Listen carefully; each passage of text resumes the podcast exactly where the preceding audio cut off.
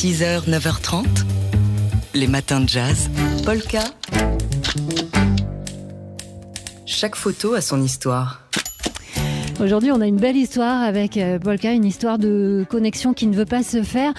On est en principe en ligne, je l'ai sous les yeux sur mon ordinateur avec Dimitri Beck qui est à Perpignan au festival Visa pour l'image. Est-ce que vous êtes là? Est-ce qu'on vous entend, euh, Dimitri? Oui, bonjour, ah, bonjour Laure, bonjour à tous. Là, ça marche, formidable. Alors, euh, parlez bien près de votre ordinateur, hein, surtout qu'on ne perde pas une miette euh, de ce que vous, allez nous raconter à propos d'Éric Bouvet, euh, ce photojournaliste qui est à l'honneur à Visa, une rétrospective de ses 40 ans de reportage. Vous nous parlez aujourd'hui d'une photo qu'il a prise en Afghanistan en 2001. Exactement, c'est un champ de ruines qu'on a sous les yeux. Il y a des restes d'immeubles détruits, que l'on imagine qu'ils étaient des immeubles avec des grandes ouvertures qui étaient peut-être probablement de très belles fenêtres. Et voilà, au milieu de ce champ de ruines, eh bien, on a une vue plongeante sur, sur un pan, un bout de rue de Kaboul. Et euh, dans cette vue, on a au premier plan, en bas à droite, une silhouette fantomatique.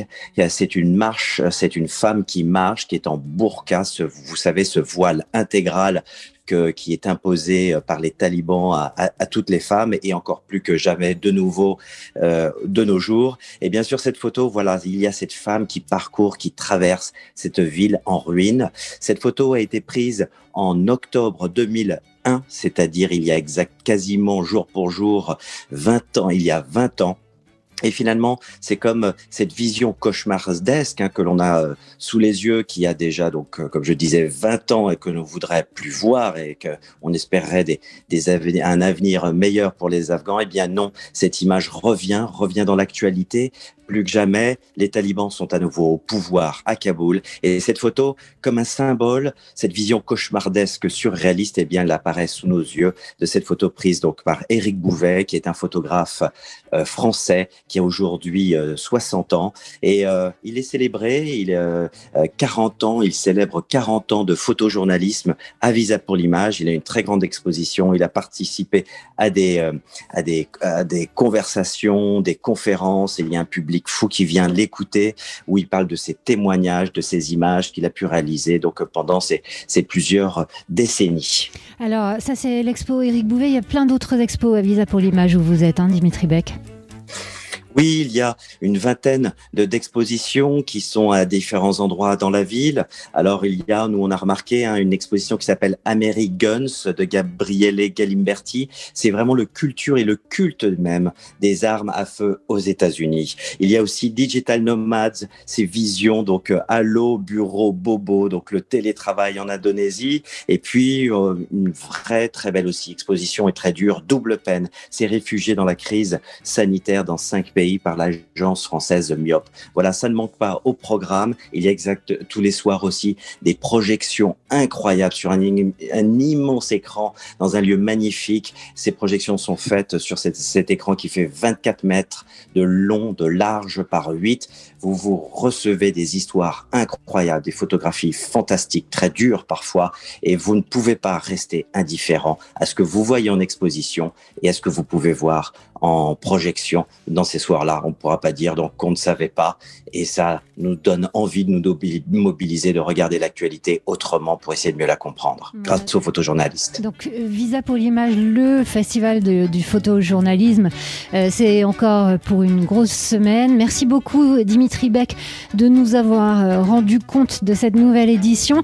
Je rappelle que le nouveau Polka, dont vous faites partie, que vous élaborez chaque trimestre, est euh, chez les meilleurs kiosquiers avec une couverture. On en reparlera hein, du japonais Daido Moriyama. Allez, je coupe parce que je sens que la connexion est en train de se dégrader. À la semaine prochaine dans le studio de TSF Jazz. Polka. Chaque photo a son histoire. 6h, 9h30, les matins de jazz. Laure Alberne, Mathieu Baudou. Et ce soir sur France 5, c'est ambiance Broadway avec un hommage au chorégraphe américain Jérôme Robbins. Jérôme Robbins, c'est 10 Oscars, chorégraphe majeur de Broadway. On lui doit notamment la chorégraphie de West Side Story. Juste ça. Et la co-réalisation avec Robert Wise également, euh, chorégraphie qu'il avait avant cela créée sur scène. Voilà, le film aux, 10 Oscars. Euh, Jérôme Robbins est un, des chorégraphes majeurs de l'histoire de la danse euh, américaine et pas seulement américaine parce que, alors, s'il a dirigé des ballets notamment le ballet national aux États-Unis pendant longtemps. Il a aussi su s'exporter beaucoup, euh, apportant et notamment à l'Opéra de Paris l'art de Broadway, ce mélange de danse classique et euh, de, danse inspirée des, danses populaires. Ça a donné ce style si particulier, bah, ce qu'on adore dans les comédies musicales hein, et, euh, et, qui nous fait rêver quand on évoque euh, la rue de Broadway. Donc cet hommage, euh, c'était euh, une soirée spéciale, enfin tout un programme spécial à l'Opéra de Paris. C'était en novembre 2018. Qui 20 ans après la mort de Jérôme Robbins. Voilà, exactement. Il était venu des dizaines de fois hein, à l'Opéra national de Paris, Jérôme Robbins. Donc ici, il était tout naturel que l'opéra lui rende hommage. Ce sont deux soirées qui ont été filmées et dont le meilleur sera diffusé donc ce soir sur France 5. À 20h50. 6h, 9h30, les matins de jazz. Laure Alberne, Mathieu Baudou. Parmi les bonnes raisons de se réjouir de cette rentrée 2021, il y a euh, plein euh, de belles expos de photos qui se préparent, euh, notamment à Paris. On vous parlera des, autres lieux un petit peu plus tard.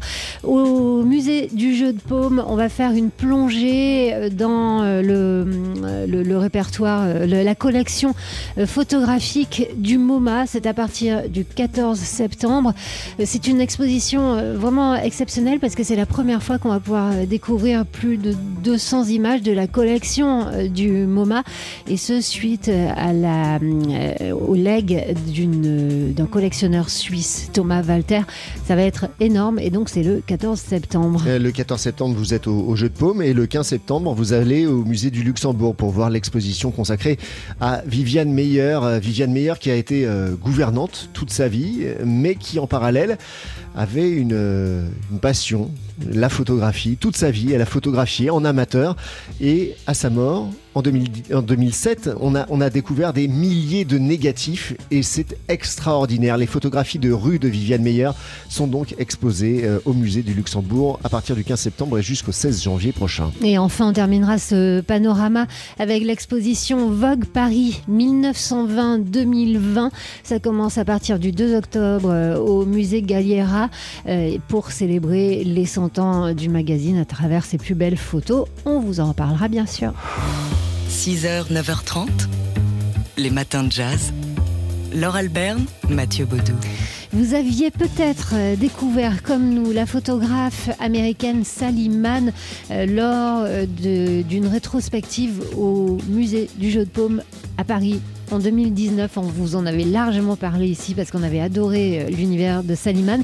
Eh bien, la bonne nouvelle, c'est qu'une exposition vient de débuter avec deux de ces projets emblématiques à la galerie Karsten Grève à Paris. Ouais, notamment sa série Deep South qui nous proposait de, plonger bah, dans le sud des États-Unis, dans l'État du Mississippi en, l'occurrence, où Saliman pose sa chambre photographique parce qu'elle travaille avec une technique dont on va vous parler dans, quelques instants, une technique bien particulière. Elle pose sa chambre photographique au milieu du paysage profond, du sud profond, pour essayer de déceler les traces quasi effacée de la présence d'anciens esclaves et de la présence de la communauté africaine-américaine dans la végétation et dans le paysage. Et notamment, euh, il y a cette photo d'un ruisseau où a été découvert, et c'est un, fait divers qui avait marqué son adolescence, où avait été découvert euh, le corps euh, du jeune africain-américain Emmett Till. Dans la rivière Tallahatchie, voilà. dans le Mississippi. Donc ça, a marqué le, début de cette immersion dans le Deep South.